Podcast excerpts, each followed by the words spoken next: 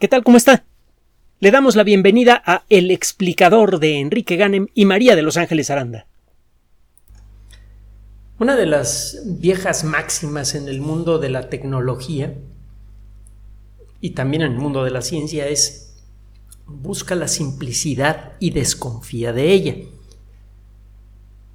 Las explicaciones sobre el funcionamiento de la naturaleza que funcionan bien tienden a ser las más simples. Cuando tiene usted un fenómeno natural, de, natural, de, fundamento desconocido, pues es fácil inventarse chorrocientas mil teorías para tratar de, explicar el fenómeno.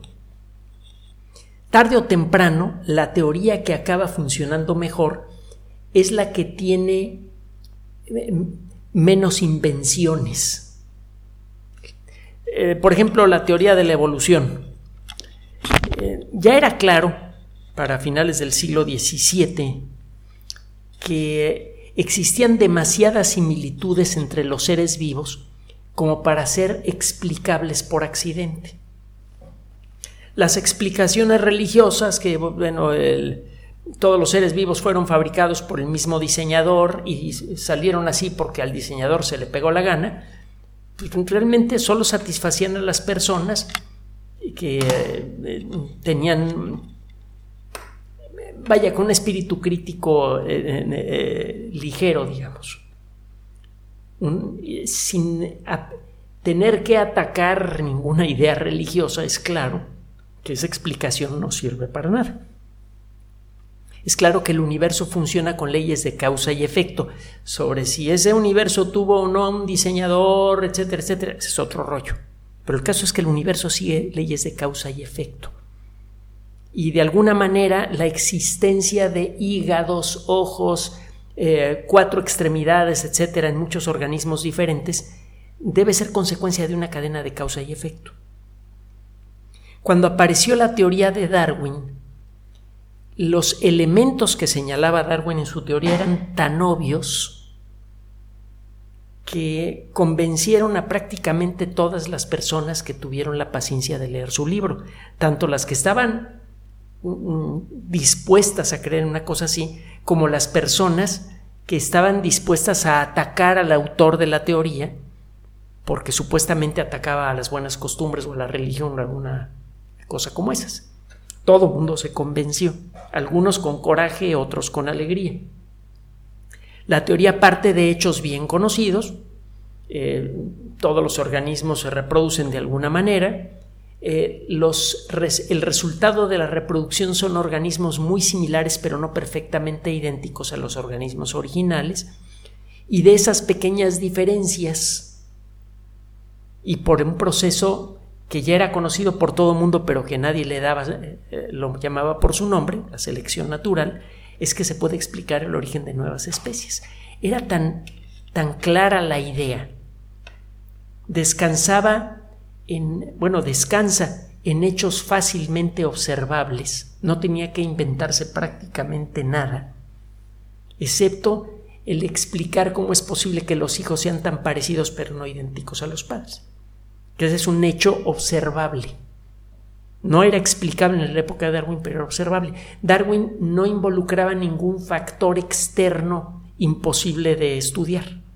Todos los elementos con los que construyó su teoría eran elementos verificables para cualquier persona con dos dedos de frente.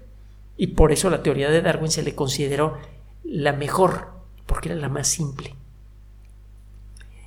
Hay, eh, por cierto, en, relación a esto, otra frase de algún científico famoso también que dice, eh, toda explicación del universo debería ser, sobre algún fenómeno del universo, debería ser la, más simple posible, pero no más simple que eso. A veces en, nuestra, en nuestro afán por simplificar las cosas nos pasamos de la raya. Otro día le pongo ejemplos. Le vamos a platicar algo sobre baterías. Ángeles y yo encontramos esta nota en medio de un mar de noticias de desarrollo científico y tecnológico y la consideramos importante por su relevancia para toda la discusión que está relacionada con los jaleos del mundo moderno. Vaya, incluso si se pone usted a pensar con mucho detalle, y, con frialdad se dará cuenta que los terribles eventos que suceden ahora en Ucrania están relacionados con la energía. Es, eh, es, un viejo problema que arrastramos pues desde antes del principio del siglo XX. La monopolización, el control de las fuentes de energía implica acceso a grandes riquezas, implica control político sobre grandes regiones del mundo, etcétera, etcétera. Cualquier tecnología que reformule el, acceso a la energía barata en grandes cantidades eh, eh, cambia el mundo. Bueno, la tecnología verde, la energía verde, tiene, esa, tiene ese potencial.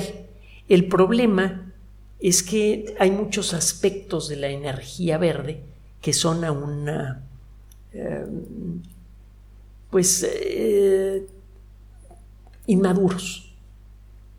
Por ejemplo, la producción de energía a partir de fotoceldas. Pues es, cierto que ya es factible, es, es cierto que en principio usted puede alimentar a una casa con energía eléctrica proveniente del sol, pero lo cierto es que la técnica para hacerlo todavía no va, no, sale bien en números. Si usted se gasta decenas de miles de pesos en fotoceldas y sigue consumiendo electricidad de la manera en la que lo hacía antes de ponerle fotoceldas a su casa, se dará cuenta que van a pasar décadas antes que su inversión le deje un resultado económico positivo. Va a dejar de gastar en electricidad, pero cuando ve lo que gasta eh, eh, frecuentemente en electricidad, en México se cobra cada dos meses, hay países donde se cobra cada mes, países donde se cobra cada tres meses. El caso es que si usted ve cuánto ha gastado en electricidad al año, en pesos y centavos o en la moneda que sea, y pone en el cálculo cuánto le costaron las fotoceldas y cuánto dinero le habría dejado de intereses lo que gastó en las fotoceldas pero metido en el banco en interés compuesto, eh, se da usted cuenta que, que el invertir en fotoceldas ahorita no es una idea muy, muy buena, que digamos, a menos que existan otros factores. Por ejemplo, está usted aumentando su consumo de electricidad por sus necesidades en casa, por la familia, por lo que usted quiera. Allí puede que valga la pena invertir en las fotoceldas si usted necesita aumentar mucho su consumo o si vive en circunstancias en las cuales el precio de la electricidad está variando mucho de manera inesperada y usted necesita tener un gasto eléctrico controlable.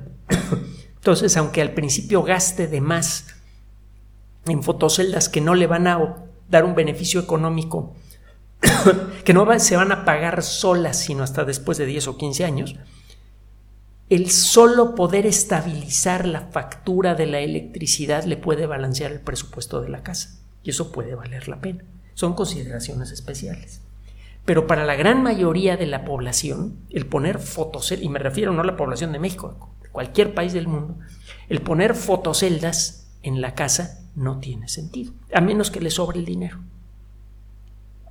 Por ejemplo, que eh, no se vaya a tomar vacaciones usted y su familia durante uno o dos años, bueno, se gasta el dinero en las fotoceldas. No sé si eso le va a caer muy bien al resto de los miembros de la familia, pero bueno. Otro de los problemas que hay con la energía verde es que no se puede guardar. Las fotoceldas se volverían todavía más interesantes si hubiera forma de guardar la energía generada durante el día para consumirla durante la noche.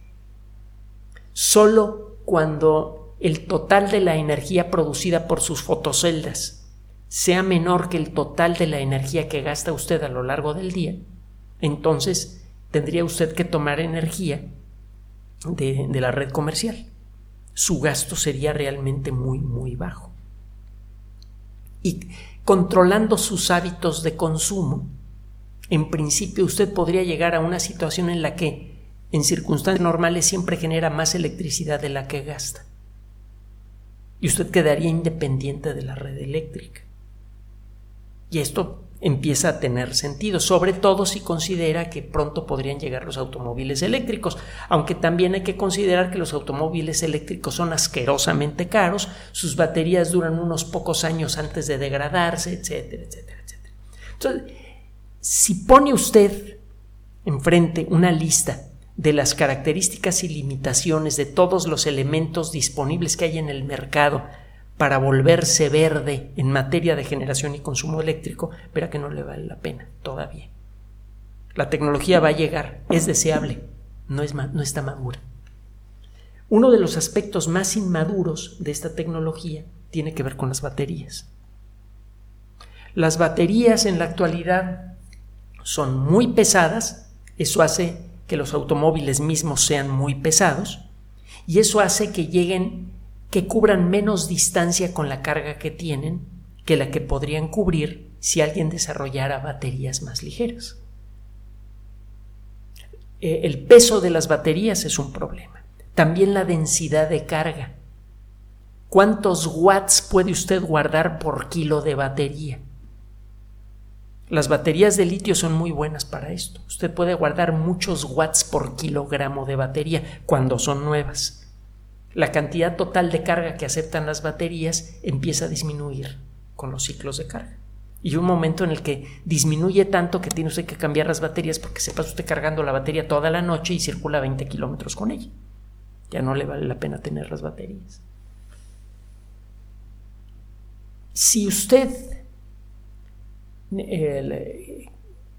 se pone a leer con cuidado las características de las baterías modernas, va a encontrar que los problemas son el peso, la densidad, cuántos watts por kilo de batería puede usted almacenar, el número de ciclos de carga y descarga que soporta la batería antes que su degradación se vuelva intolerable.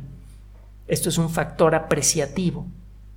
No hay un numerito que satisfaga a todo mundo de, de cuando una batería ha perdido tanta capacidad que ya no vale la pena conservarla, pero el caso es que usted puede ponerle poner algún número estándar para esto. Por ejemplo, cuando la capacidad de la batería se ha reducido en más de un 50%.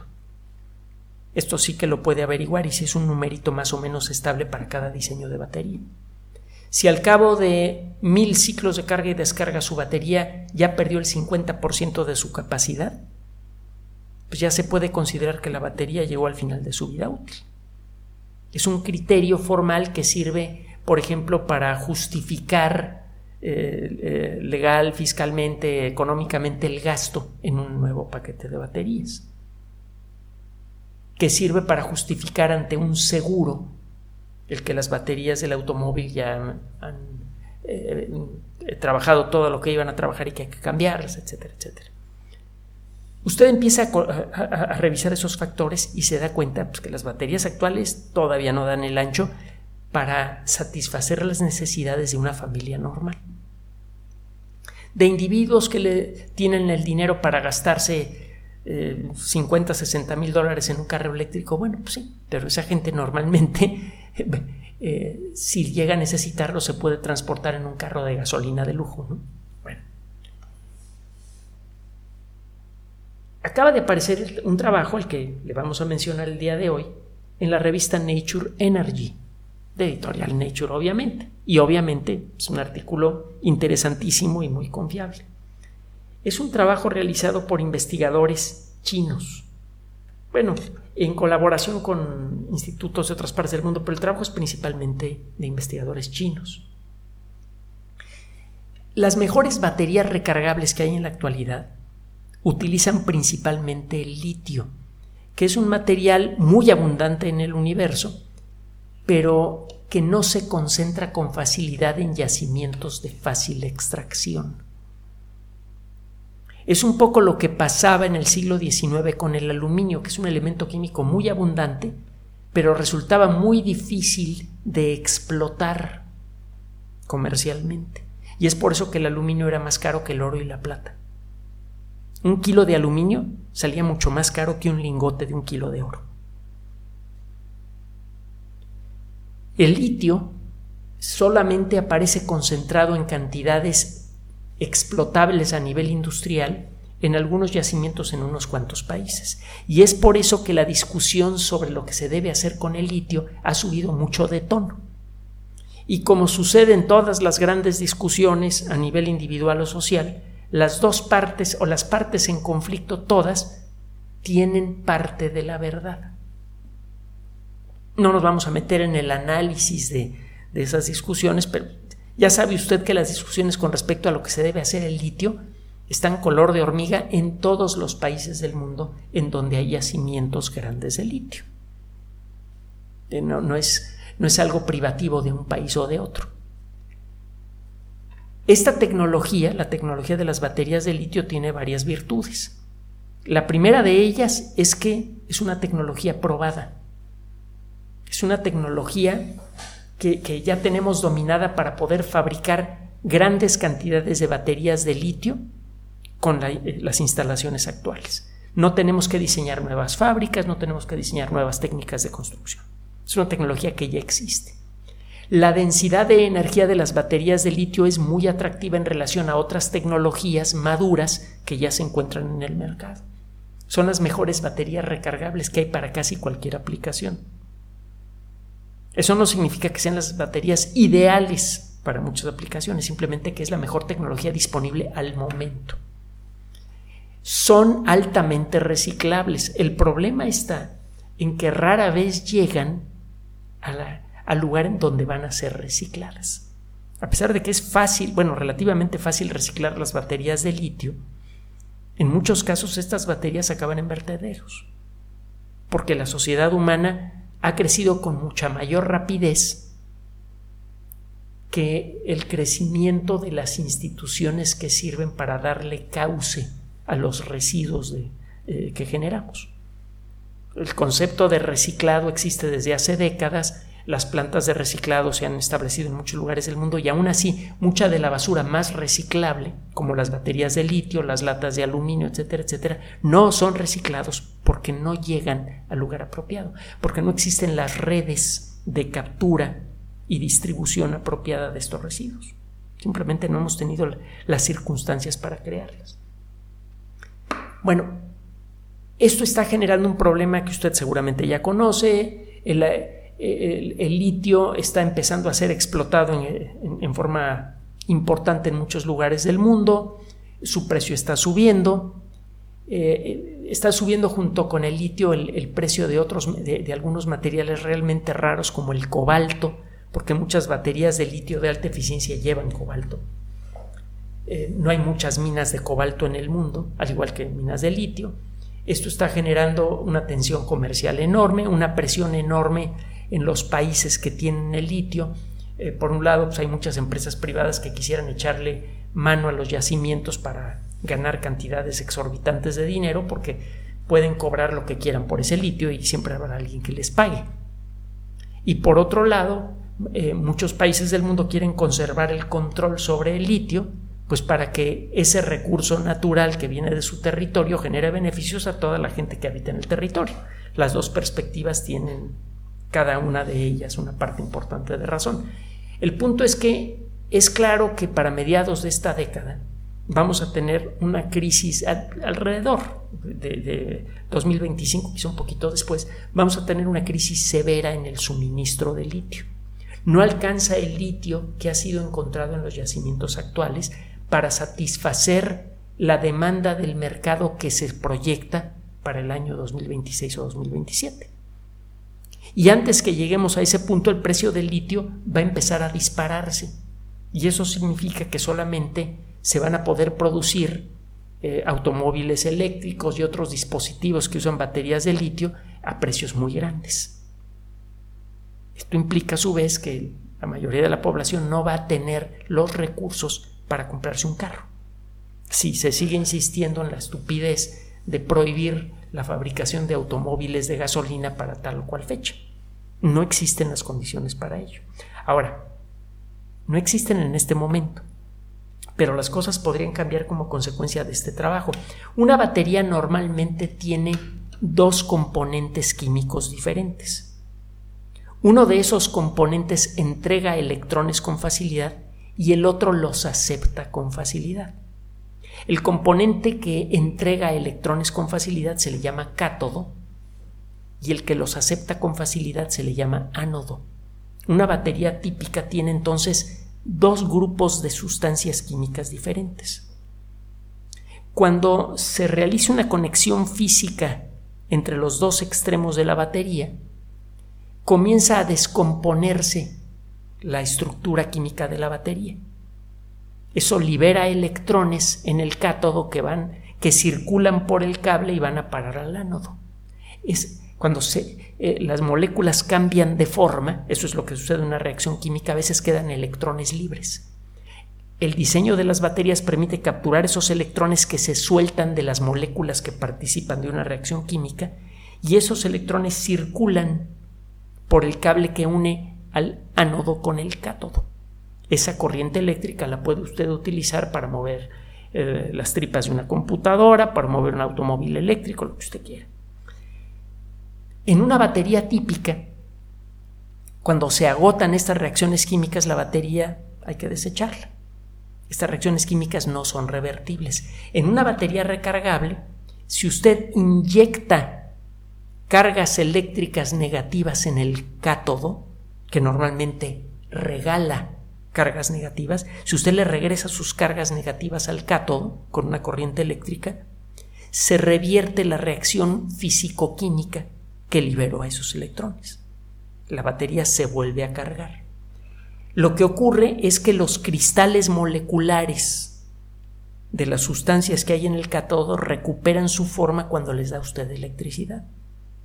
Con el paso del tiempo estos ciclos de carga y descarga van haciendo que aparezcan, como van cambiando de forma estos cristales, cuando se cargan y cuando se descargan, lo que va sucediendo con estos cristales es que se agrietan, como pasa con una pieza de metal que dobla usted muchas veces.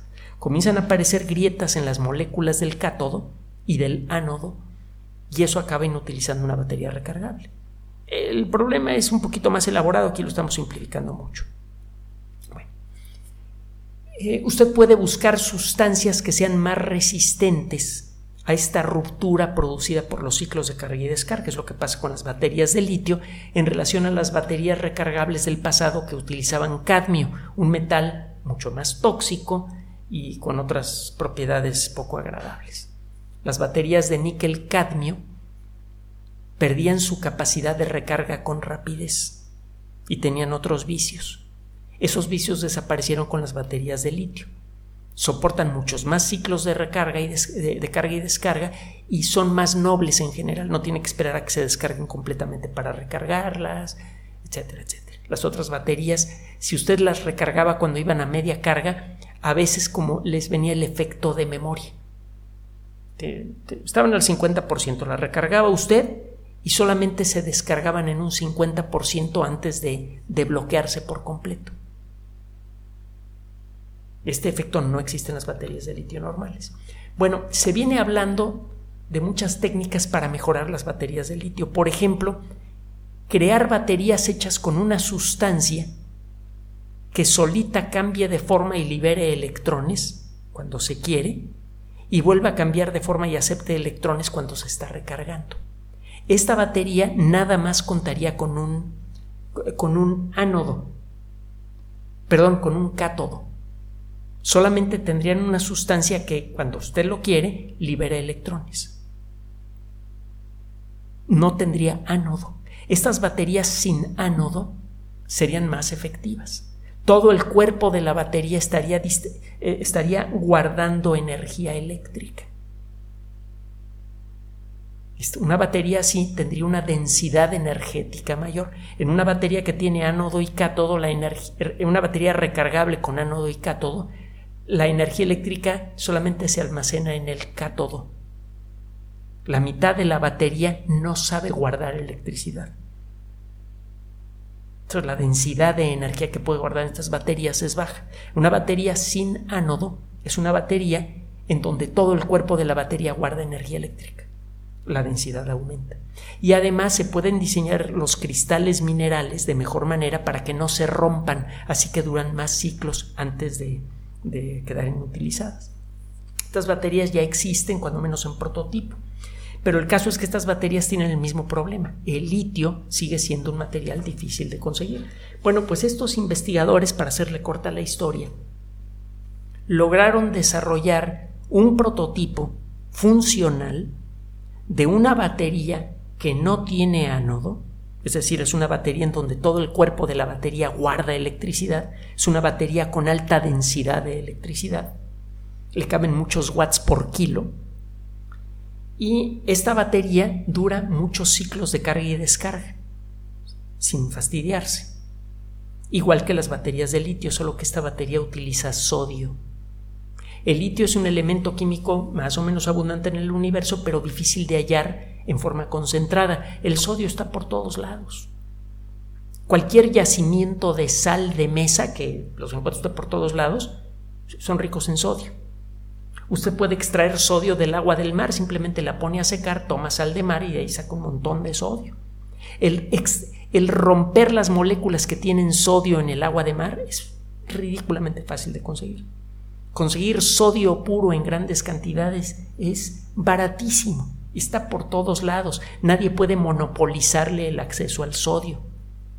Es una ventaja enorme.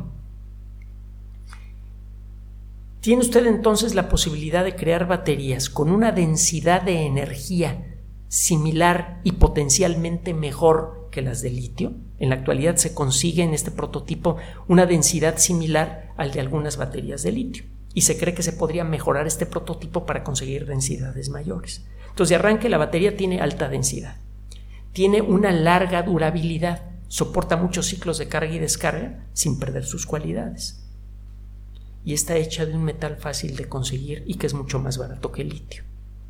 Ni discusiones políticas, ni pleitos entre sector privado y sector público, ni, nada de nada. Usted puede fabricar baterías recargables muy baratas, con alta densidad, con larga vida y que son mucho más fáciles de reciclar que las mismas baterías de litio. Y es más, si las desecha usted, prácticamente no contaminan a diferencia de las baterías de litio. Déjeme decirle que algunas sales de litio tienen efecto directo en el sistema nervioso, se les utiliza para el tratamiento de enfermedades mentales severas, por ejemplo, de casos avanzados de esquizofrenia. Entonces, el eh, tirar baterías de litio no es una buena idea. El litio, en la forma química en la que se encuentran las baterías, no tiene un efecto neurológico así muy directo que digamos pero podría sufrir cambios químicos en algunos vertederos y entonces este litio podría empezar a afectar la salud mental de la gente que vive cerca. Es uno de los peligros potenciales del litio. Bueno, eso no lo tendría usted con las baterías de sodio. Usted podría entonces, como serían de muy bajo costo y de alta densidad, comprarse un montón de baterías de sodio, ponerlas en su casa, poner una fotocelda, acumular la energía durante el día y usarla durante la noche y alcanzar la independencia energética total en su casa. Esto ya empieza a tener sentido económico. Si además salen las fotoceldas de perovskita que serían de mucho menor costo, la situación se haría todavía más interesante. Esta tecnología ya funciona a nivel experimental. Falta el largo y costoso proceso de convertirla en un bien de, producción industrial, pero si alguien sabe hacerlo son los chinos. Así que prepárese porque el mercado de la energía verde va a cambiar en el corto plazo. Si se logran abaratar mucho las baterías recargables y aumentar su, eh, su durabilidad, el mercado de los automóviles eléctricos se volvería mucho más interesante. El mercado de las baterías para la casa se volvería mucho más interesante la durabilidad de las baterías recargables de su computadora, teléfono celular, etcétera, etcétera, aumentaría mucho y el costo de reemplazo sería mucho menor y el impacto ambiental de estas baterías sería mucho menor también. El mercado de la energía verde es todavía muy joven y por lo tanto inestable. No es una buena idea apostarle en el presente, pero sí que es una buena idea apostar por ese mercado en el futuro cercano.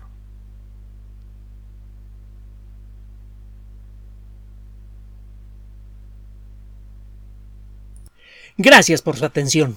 Además de nuestro sitio electrónico www.alexplicador.net, por sugerencia suya tenemos abierto un espacio en Patreon, el explicador Enrique Ganem, y en PayPal, el explicador patrocinio por los que gracias a su apoyo sostenemos este espacio. Puede usted descargar gratuitamente estos audios en formato MP3 en Spotify y en iTunes como El Explicador sitio oficial y en SoundCloud como El Explicador y con formato de video en YouTube en El Explicador sitio oficial. Recuerde nuestras redes sociales de siempre, Twitter Enrique-Ganem y en Facebook Enrique Ganem sitio oficial, El Explicador y los grupos que usted ya conoce. Finalmente, el explicador siempre somos María de Los Ángeles Aranda y Enrique Ganem. Gracias.